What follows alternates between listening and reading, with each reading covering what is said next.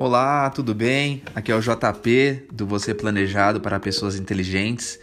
Estou é, muito feliz aí, total de reproduções, mais de 300 pessoas visualizando o, o conteúdo. É, tá chegando para as pessoas que realmente às vezes não têm o discernimento, o conhecimento, né, de que planejamento financeiro, finanças é muito importante durante a vida.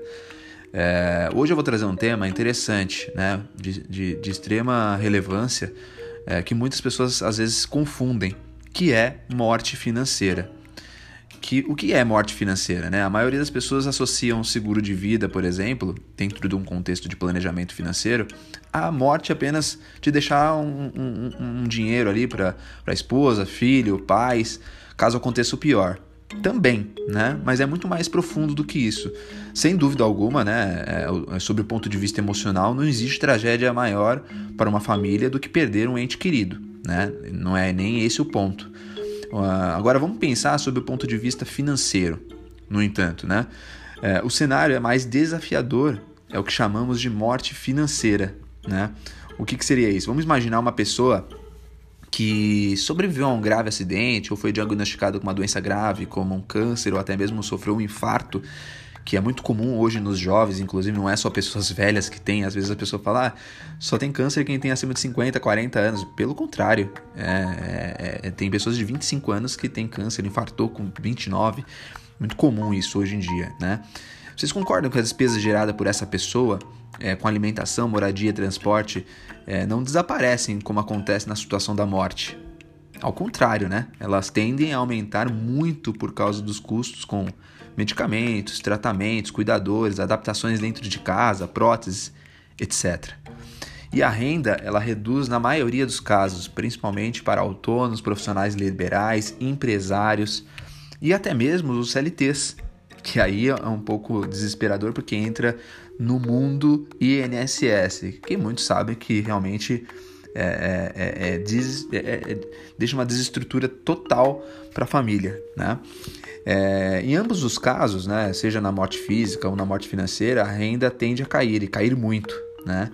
E as primeiras vítimas desse fluxo de caixa desfavorável são os ativos de alta liquidez, né, que eu chamo que são os investimentos, por exemplo. É, renda fixa, ações, aquela aplicação em fundos de investimento imobiliário. Depois, quando você usa essa reserva que você estava pensando em planejar a longo prazo, você parte para um cenário de média liquidez, que são os automóveis, até mesmo pode chegar no seu imóvel, ou até mesmo no empresário, é, de usar o fluxo de caixa da própria empresa. E aí deixa a empresa no próprio uma situação bem complicada.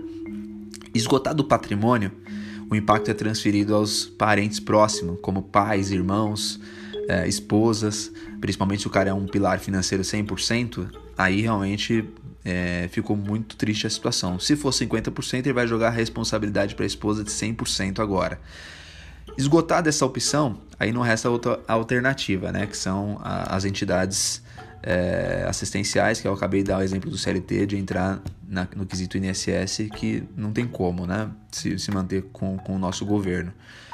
Planejamento financeiro com seguro de vida é, não são importantes apenas para trazer tranquilidade aos entes queridos em caso de morte. Eles são ainda mais importantes para trazer tranquilidade para todos que estão vivos, inclusive o próprio cliente nessa, nessa situação de morte financeira. A morte financeira durante a vida, é, pessoal, é um grande desafio de qualquer pessoa. No cenário que vivemos hoje, até mesmo em, em função do Covid, esse é um aprendizado difícil que todos estamos vivendo nesse momento.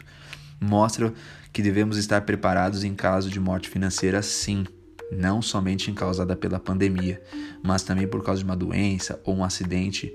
E nesses casos, todos nós estamos dentro do, desse grupo de risco. Eu repito, todos nós estamos nesse grupo de risco. Reflita sobre isso